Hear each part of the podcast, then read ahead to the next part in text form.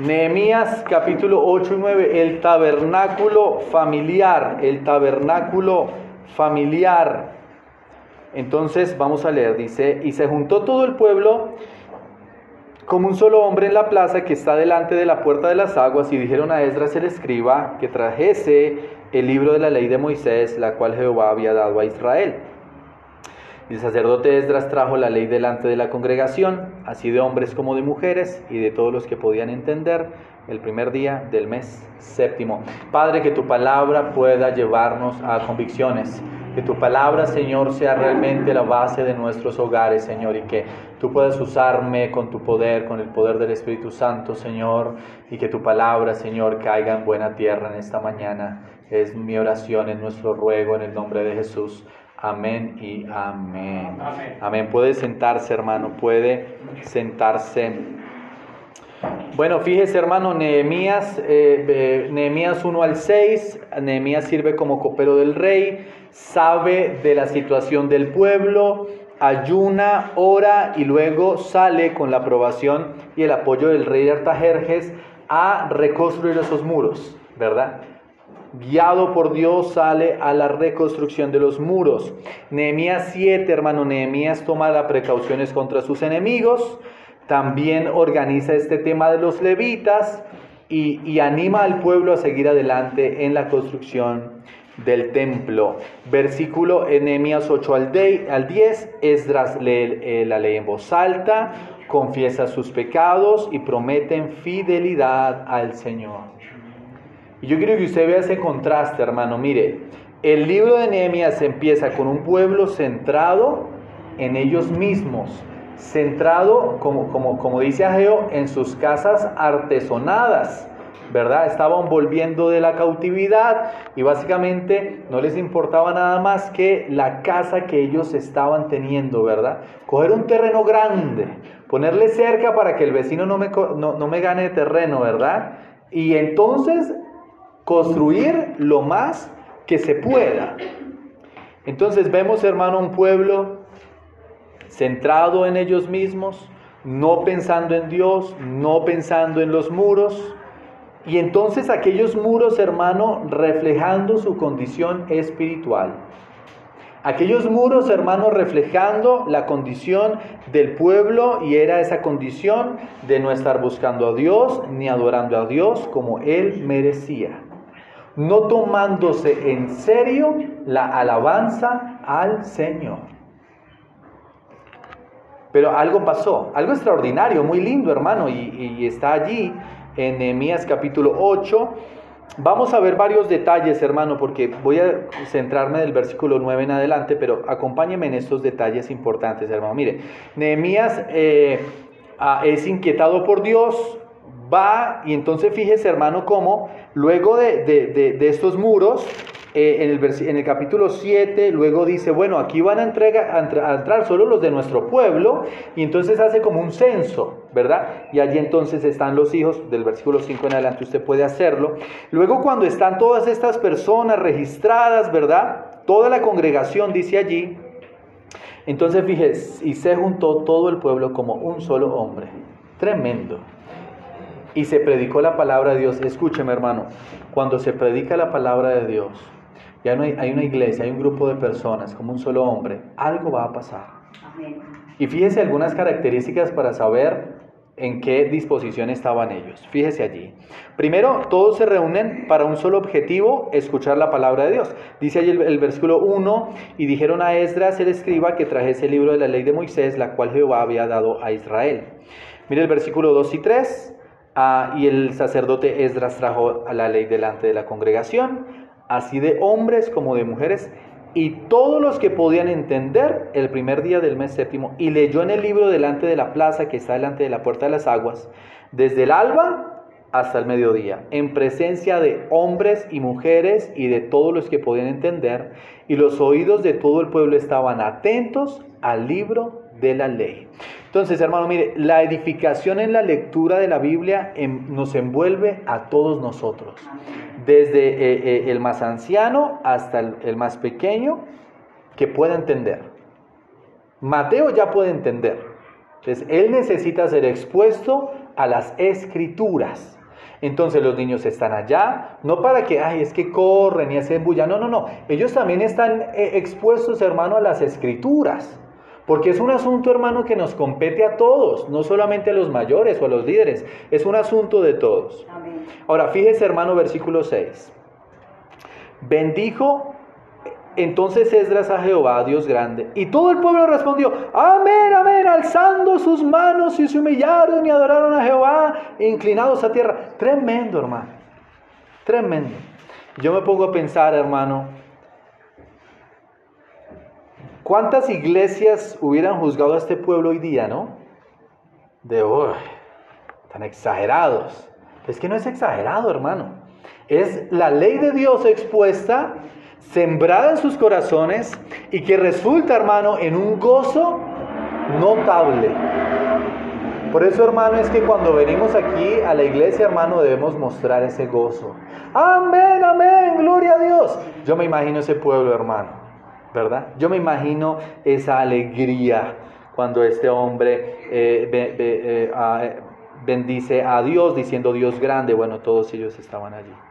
Y entonces, hermano, fíjese el versículo 8, y leían en el libro de la ley de Dios claramente y ponían el sentido de modo que entendiesen la lectura.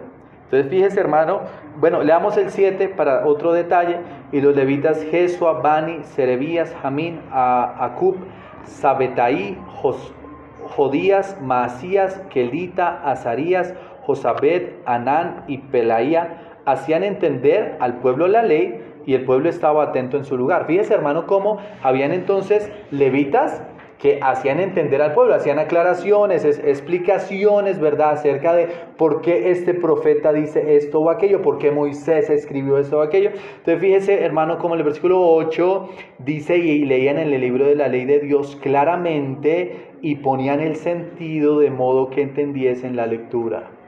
Hermano, un pueblo que era un solo hombre, un solo objetivo, escuchar la palabra, la edificación envuelta en todos, niños, adolescentes, jóvenes, adultos, ancianos, se gozaron por la palabra de Dios porque ponían el sentido para entender. Y esa es la verdad principal, hermano. Necesitamos tomarnos más en serio la adoración a Dios como familia. Y usted va a ver, hermano, algo hermoso en este texto que siempre, siempre estaba allí, tal vez usted lo sabe, pero yo no lo había visto tan de cerca, ¿verdad?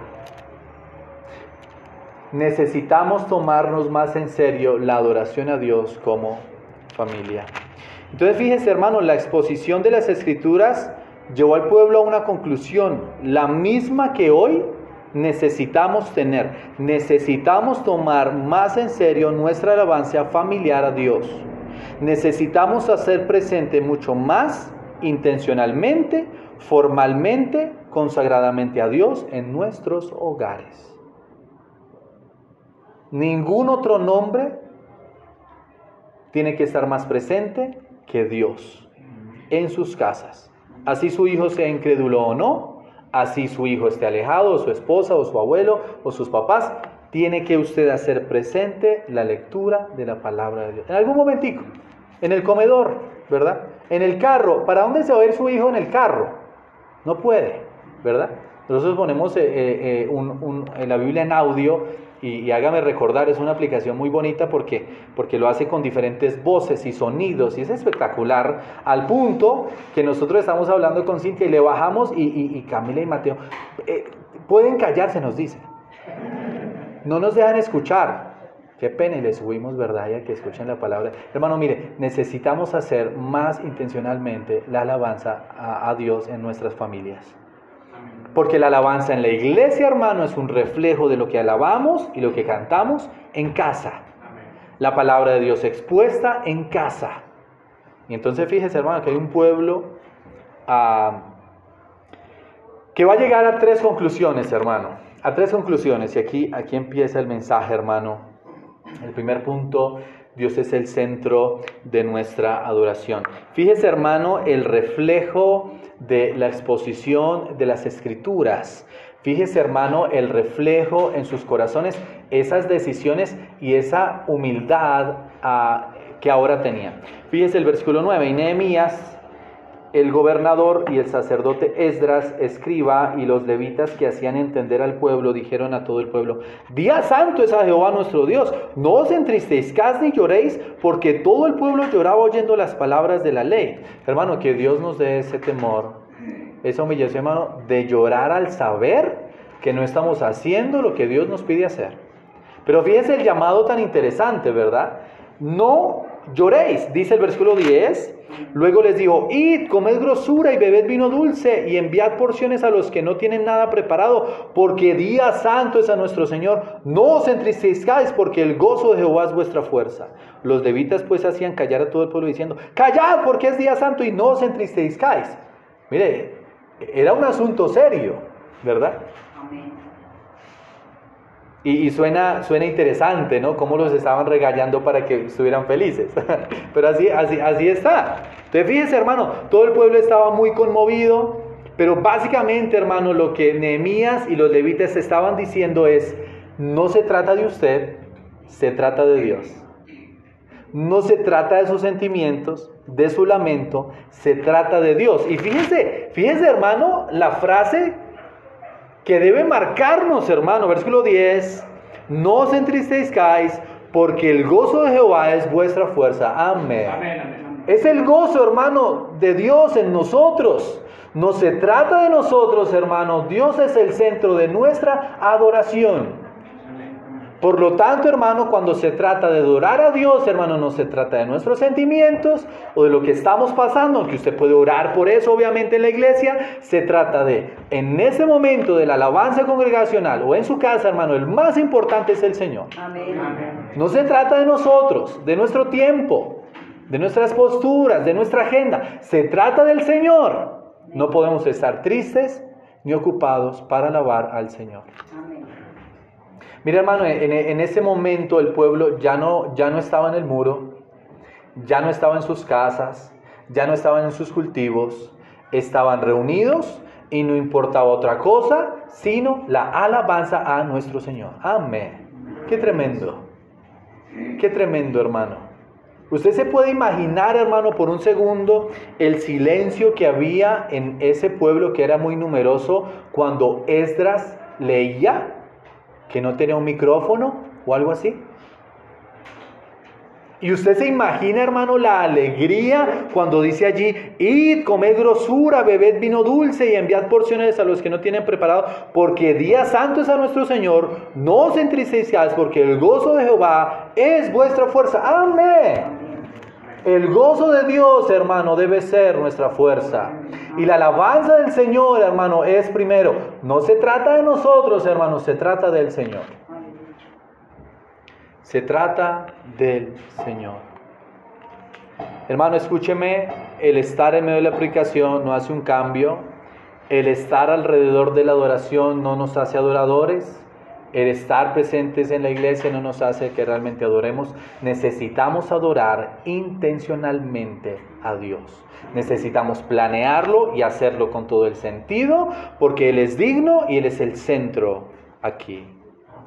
Por lo tanto, hermanos, necesitamos ser verdaderos adoradores, pero antes que eso, hermano, necesitamos que su palabra nos conmueva, nos mueva, nos dé convicciones. ¿Por qué? Toda la, toda la escritura es inspirada por Dios y útil para, ¿verdad? Y entonces dice, para enseñar, para reprender, corregir, instruir en justicia, a fin de que el hombre de Dios sea perfecto, enteramente preparado para toda buena obra, hermano. Mire, ese conector para eh, dice la palabra de Dios, está aquí presente con un fin específico y es llevarnos a la madurez. Y que esa madurez, hermano, nos haga entender, no se trata de nosotros. La alabanza, hermano, la adoración, lo que hacemos aquí, hermano, se trata de Dios. Se trata del Señor. Y eso lo estaba entendiendo el pueblo. ¿Y sabe por qué estaba llorando el pueblo, hermano? Porque entendían que habían perdido mucho tiempo sin adorar a Dios, que habían perdido mucho tiempo, hermanos, sin volver, sin, leer la ley, que habían perdido mucho tiempo en sí mismos.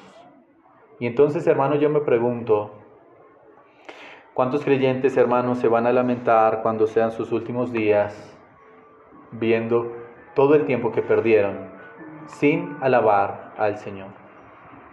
Sin alabar al Señor.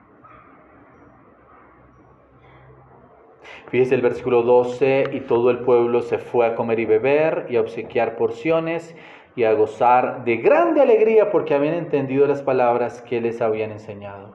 Hermano, mire, el, motivo de, festejo, de celebración, no era por eh, la terminación de los muros, no era por lo hábil que era Nehemías, no era por, por lo lindo que se veía todo el mundo junto, no, el motivo específico era porque habían entendido las palabras que les habían enseñado.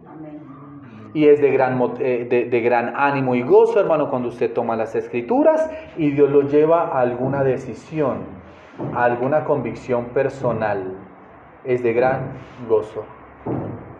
Segundo punto, hermano, Dios es el centro de nuestros hogares. Dios es el centro de nuestros hogares. Versículo 13, al día siguiente se reunieron las cabezas de las familias de todo el pueblo, sacerdotes y levitas, a Esdras el escriba, para entender las palabras ah, de la ley.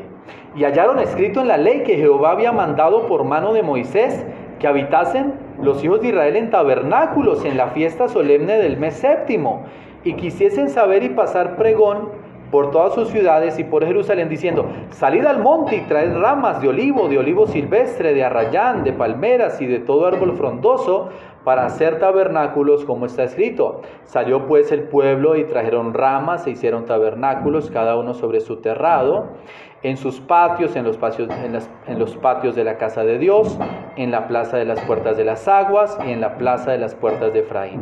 Y toda la congregación que volvió de la cautividad hizo tabernáculos y en tabernáculos habitó, porque desde los días de Josué, hijo de Nun, hasta aquel día que no habían hecho así los hijos de Israel y hubo alegría muy grande. Y leyó Esdras en el libro de la ley de Dios, ¿qué dice? Cada día, desde el primer día hasta el último, e hicieron la fiesta solemne por siete días y el octavo día fue solemne asamblea según el rito. Hermano, ¿sabe cuántos años pasaron desde Josué hasta Nehemías? Pasaron mil años. Mil años, hermano, en donde esta celebración no se había hecho. Mira, hermano, hay tres celebraciones básicas para el pueblo judío. Está la fiesta de Pascua, está la fiesta de Pentecostés y está la fiesta de Sukkot o la fiesta de tabernáculos. Si usted eh, fuera en octubre a Israel, usted va a ver algo así. Pásalo un momento, por favor. Va a ver algo así, ¿verdad? Bueno, personas armando unas chocitas, cuando piensa en tabernáculo no piensa en algo gigante, eh, son, son, unas cabañas, unos lugares muy, muy, muy rústicos, cubiertos de ramas, y, y, fíjese hermano como esto tiene un significado muy especial, y yo se lo voy a explicar. La fiesta de los tabernáculos o Sukkot es el símbolo más visible, hermano, es esa caseta es a esta orden, hermano. Entonces, el pueblo necesitaba armar esta, esta caseta, ¿verdad? Esta choza, pudiéramos usar la palabra, y entonces allí debían permanecer estos ocho días. Vaya un momento, hermano, a Levítico, a Levítico capítulo 23. Y no se pierda, hermano, porque tremendo esto. Levítico 23, 33, hermano, Dígame amén cuando esté allí. Levítico 23, 33 al 43, hermano. Y concéntrese allí en la lectura. Aquí va a explicar lo que tenían que hacer y, de qué se trataba esta fiesta de Sukkot o fiesta de tabernáculos. Y habló Jehová a Moisés diciendo, Habla a los hijos de Israel y diles, a los 15 días de este mes séptimo será la fiesta solemne de los tabernáculos a Jehová por siete días. El primer día habrá santa convocación, ningún trabajo de siervo haréis. Siete días ofreceréis ofrenda encendida a Jehová, el octavo día tendréis santa convocación y ofrecéis ofrenda encendida a Jehová. Es fiesta, ningún trabajo de siervo haréis. Estamos en Levítico 23, 37. Estas son las fiestas solemnes de Jehová, a las que convocaréis santa reunión para ofrecer ofrenda encendida a Jehová, holocausto y ofrenda, sacrificio y libaciones, cada cosa en su tiempo. Además de los días de reposo de Jehová, de vuestros dones, de todos vuestros votos y de todas vuestras ofrendas voluntarias que acostumbráis dar a Jehová. Pero a los quince días del mes séptimo, cuando hayáis recogido el fruto de la tierra, haréis fiesta a Jehová por siete días El primer día será de reposo y el octavo día será también día de reposo. Y tomaréis el primer día ramas con fruto de árbol hermoso, ramas de palmera, ramas de árboles frondosos y sauces de los arroyos, y os regocijaréis delante de Jehová vuestro Dios por siete días. Y le haréis fiesta a Jehová por siete días cada año. Será estatuto perpetuo por vuestras generaciones, en el mes séptimo la haréis. En tabernáculos habitaréis siete días. Todo natural de Israel habitará en tabernáculos, para que sepan vuestros descendientes que en tabernáculos hice yo habitar a los hijos de Israel cuando los saqué de la tierra de Egipto, yo Jehová vuestro Dios. Así habló Moisés a los hijos de Israel sobre la fiesta solemne de Jehová. Entonces escúcheme hermano, las familias judías construyen estas chozas, estos tabernáculos improvisados en sus patios, en sus balcones, lo decoran, si ustedes vieran algunas fotos actuales, lo decoran, les, les ponen luces, colores, cintas, cuadros.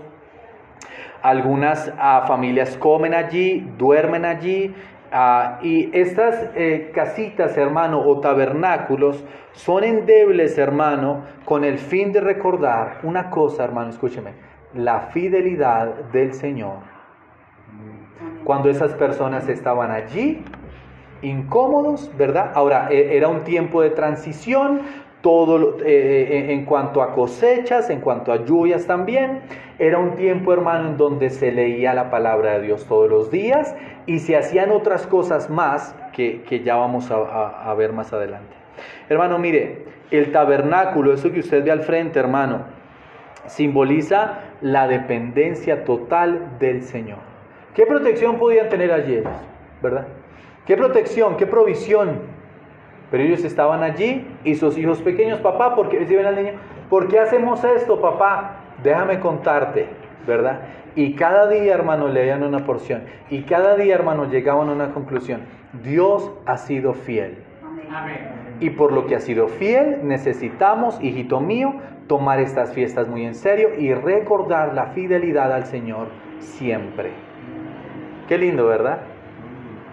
Y una, y una celebración tan linda, hermano, tan marcada, se dejó de hacer por mil años. Y luego, hermano, en algunos y la mayoría se enteraron, ¿cómo así que teníamos que hacer esto? Y entonces vuelva a Nehemías, dice allí el versículo 15, eh, y, y que hicieron saber y pasar por pregón por todas sus ciudades y por Jerusalén diciendo, salid al monte y traed ramas de olivo y de olivo silvestre, de rayán, de palmeras y de todo árbol frondoso para hacer tabernáculo como está escrito. Qué tremendo, hermano. No aplazaron eso, ¿verdad? No dijeron, ay, pero ¿cómo será? Pero eso no será tan importante. No, hermano, estaban tan inquietos por la palabra de Dios, hermano, que no había límite para la adoración a Dios. Y dijeron, si hay que hacer un tabernáculo, vamos a hacerlo. Vamos a hacerlo. Nehemías 8. Ocho días de celebración, el primer y el último día eran, bueno, el primer día y el octavo día eran de reposo. Es una, es una fiesta, hermano, hermosa. Escúcheme, hermano, necesitamos reformar nuestra adoración en familia. Lo estamos tomando muy deportivamente. Necesitamos, hermano, hacer más intencionalmente, hermano, un tabernáculo, un espacio de reunión, un espacio fijo, ordenado, intencional, en donde recordemos a, la fidelidad del Señor. Porque nosotros, hermano, necesitamos recordarlo todos los días. Porque fíjese, hermano, cada uno de nosotros necesita ese espacio. Piense, en piense qué espacio necesita usted. No, no, no hacer esto, obviamente pero si un espacio, hermano, en donde usted, esta va a ser, hermano, nuestra fiesta familiar, en donde vamos a recordar la palabra del Señor. Y vamos a hacerlo una vez a la semana. Vamos a hacerlo dos veces a la semana. Y entonces, hermano, que usted pueda planear un lugar, un orden y recordar la fidelidad del Señor, para que a sus hijos puedan recordar la fidelidad del Señor en el pasado, su presencia en el presente y su protección en el futuro. Si usted no le enseña eso a su hijo, hermano, su hijo entonces va a querer ser como el cantante, como el futbolista, como el otro, ¿verdad? Y entonces le, va a rendir idolatría a esas personas, ¿verdad? Adoración. Ay, no, pero él no le prende velas. Pero si usted le pregunta a un niño aquí al frente, venga, ¿usted cómo, cómo quiere ser? Como Cristiano Ronaldo, ¿verdad? O como Messi o como cualquier otro. Hermano, pero que si, que, que, que si nuestros niños, hermanos, se, se les pregunta, yo quiero ser como Cristo.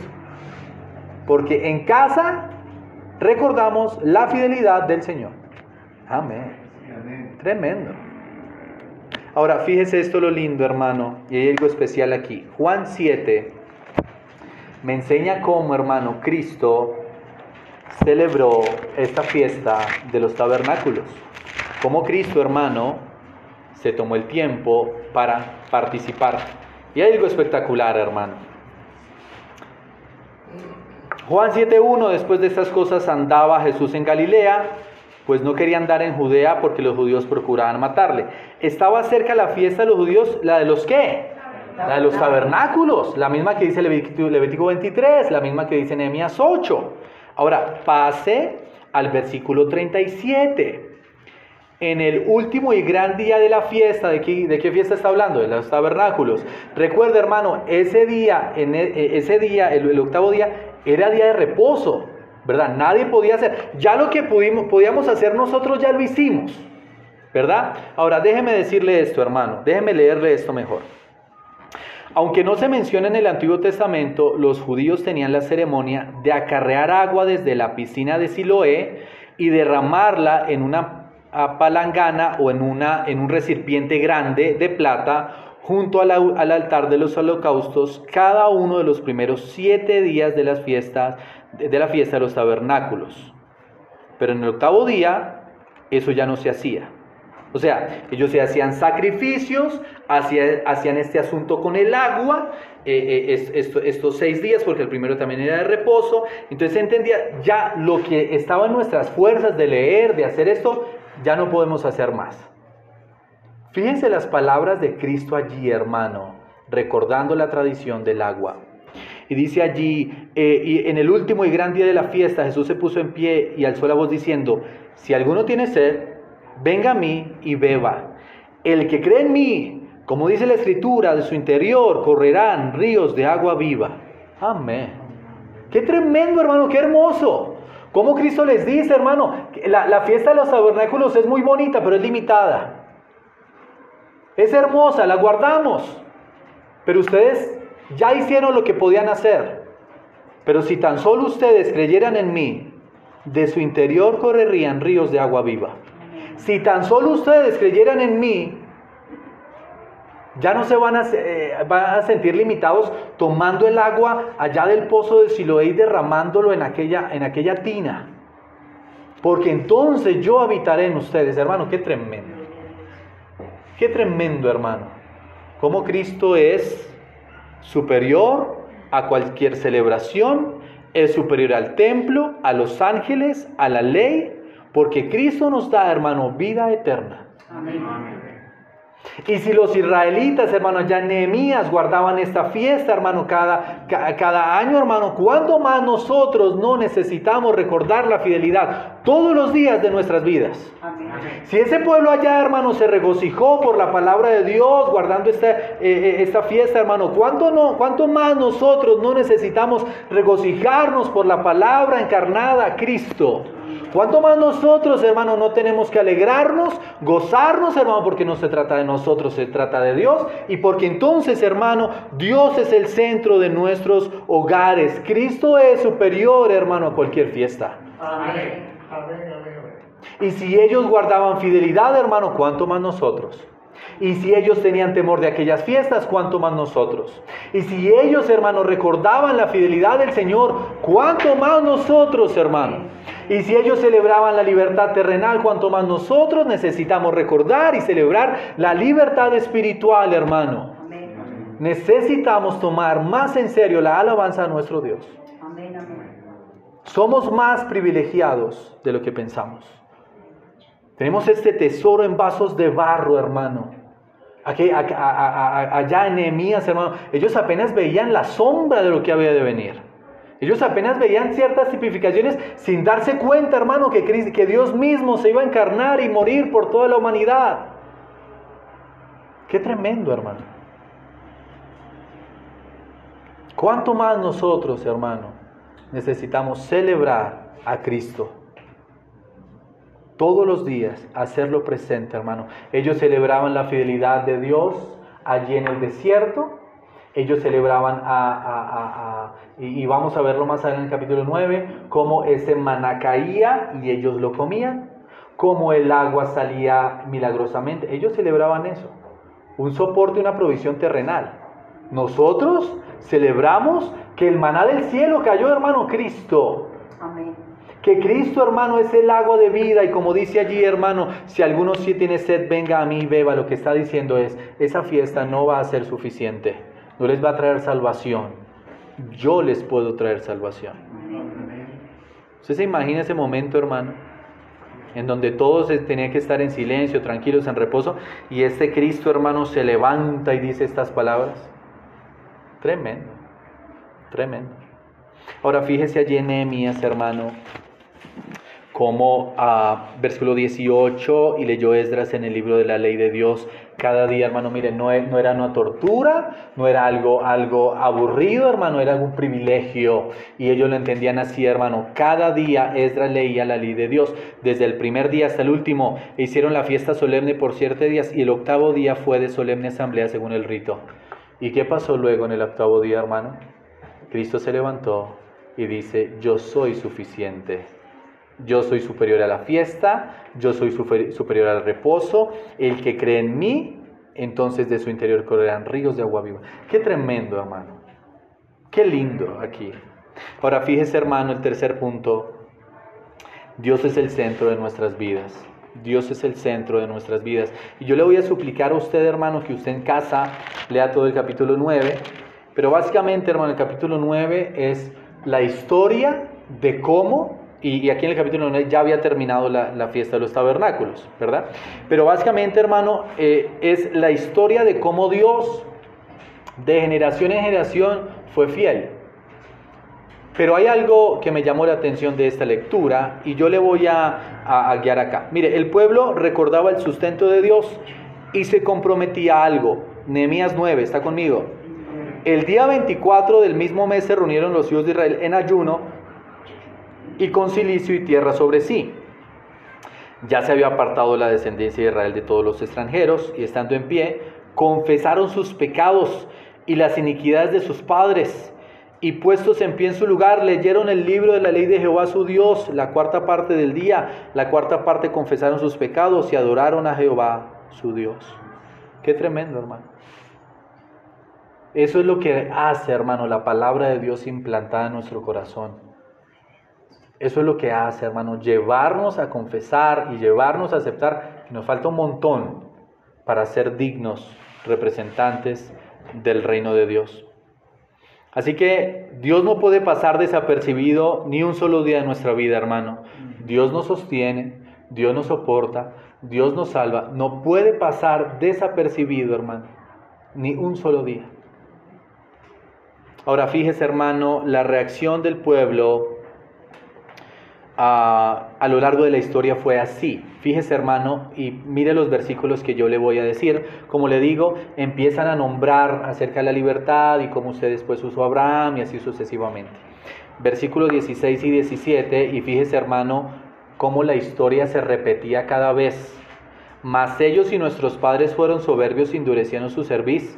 No escucharon tus mandamientos, no quisieron oír ni se acordaron de tus maravillas que habías hecho con ellos. Antes endurecieron su cerviz y en su rebelión pensaron poner caudillo para volver a su servidumbre. Pero tú eres Dios que perdonas, clemente y piadoso, tardo para la ira y grande en misericordia, porque no los abandonaste.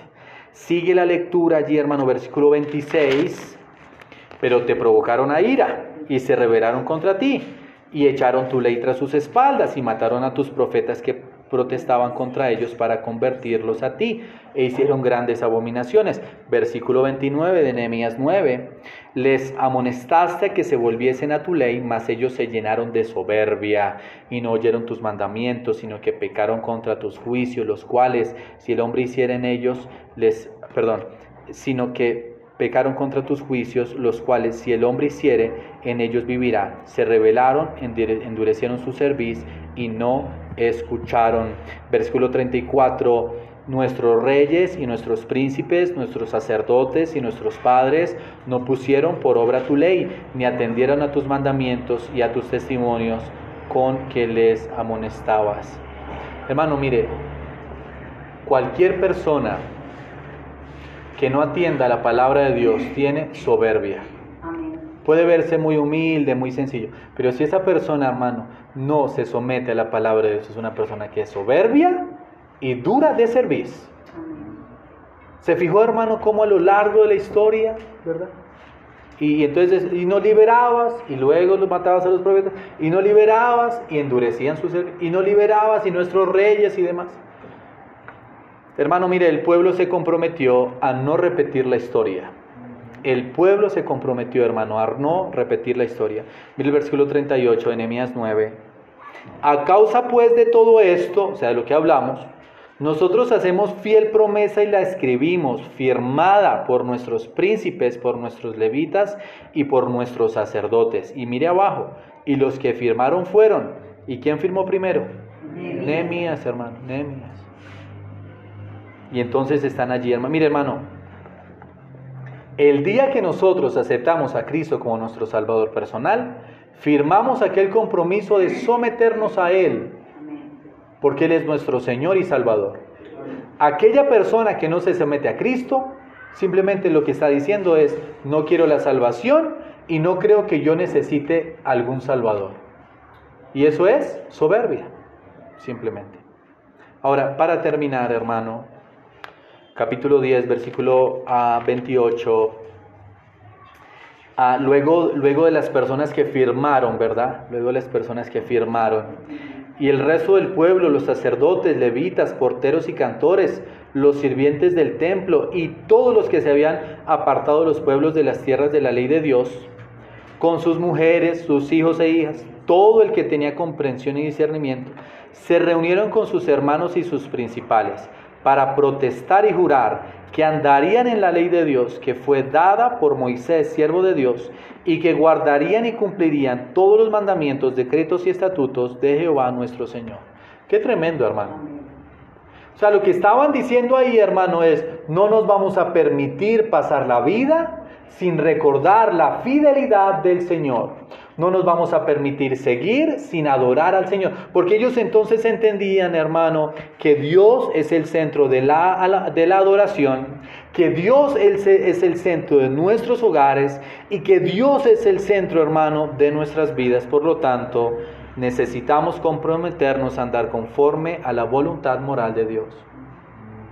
Que usted pueda hoy decir, Señor, amén. ¿Sabes qué, Señor? He aceptado algunas cosas malas últimamente. Hoy protesto, ¿verdad? Que quiero comprometerme contigo para adorarte. ¿Por qué? Se trata de ti, no de mí. Y entonces, hermano, nuestras familias nos necesitan comprometidos con la causa de Jesús. Nuestra iglesia nos necesita comprometidos con la causa de Jesús. Nuestra comunidad nos necesita comprometidos con la causa de Jesús. Empezamos, hermano, viendo en Nehemías los primeros capítulos, un pueblo egoísta, soberbio, un pueblo que pensaba en sí mismo, un pueblo que tenía los muros caídos y que simplemente ese era el reflejo de su espiritualidad. Pero entonces en Nehemías, hermano, capítulo 11 y 12, se celebra la terminación de los muros y se dedica a Dios Capítulo 13, Nehemías enseña a guardar convenios, purificar el templo, el día de reposo y matrimonios. Mira hermano, el libro de Nehemías termina con familias comprometidas que buscan a Dios, que se gozan y prometen cumplir sus mandatos. Amén. Qué tremendo hermano. Necesitamos entonces, hermano, protestar hoy, comprometernos a recordar la fidelidad del Señor y entonces, hermano, a tomarnos más en serio la alabanza a nuestro Dios. Tomarnos más en serio, hermano, nuestro compromiso hacia el Señor. Padre, te alabamos, Señor. Que tu palabra, Señor, sea llevando a cada familia aquí a compromisos, a decisiones. Hermano, aquí está el altar abierto. Está el altar, hermano, para que usted pueda pasar y pueda decir, Señor, aquí estoy. comprometiéndome a llevar tus estatutos y a recordar en mi casa, en mi hogar, tu fidelidad. Puede pasar aquí, hermano, al frente, puede arrodillarse, pero algo tiene que pasar. Algo tiene que pasar en su casa, hermano. Algo tiene que pasar a nivel personal. Somos salvos, destinados, hermano, al cielo, pero si es que Dios no nos ha llevado allá, hermano, es porque tenemos una misión acá presente. Amén, amén. Señor, esta es tu iglesia. Yo no puedo hacerlo. En mis fuerzas, esta iglesia se cerraría mañana. Pero en tus fuerzas, Señor, en el gozo, en tu gozo, que es nuestra fuerza, hermano, eh, eh, Señor, podemos hacer grandes cosas. Por eso, Señor, nosotros queremos, Señor, arrodillarnos, reconociendo, Señor, lo real de tu palabra, reconociendo, Señor, que no te hemos adorado ni, ni nos hemos rendido como necesitaríamos rendirnos, como tenemos que hacerlo. Señor, sabemos que no se trata de nosotros, sabemos que no se trata, Señor, de aún el nombre de la iglesia, se trata de ti, Señor. Por eso, Padre, queremos comprometernos hoy, Señor, a guardar ese tiempo en familia en donde recordamos tu fidelidad, en donde nos tomamos más en serio tu alabanza, tu, a, tu adoración.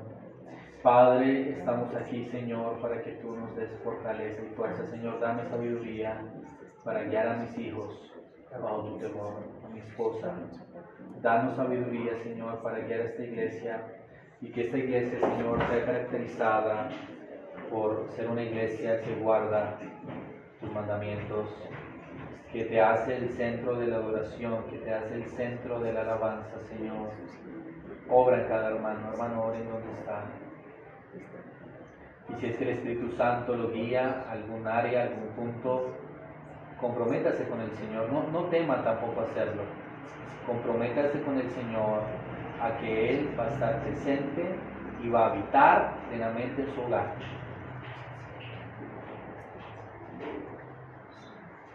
Padre, algo tiene que pasar. Gracias por tu palabra, Señor. Te alabamos, Padre. Te amamos. En el nombre de Jesús. Amén y amén. Amén. Amén. Amén. Bueno, mis hermanos, muy bien. Y para recordar, hermano, eh, esta verdad, esta verdad tan bonita, hermano.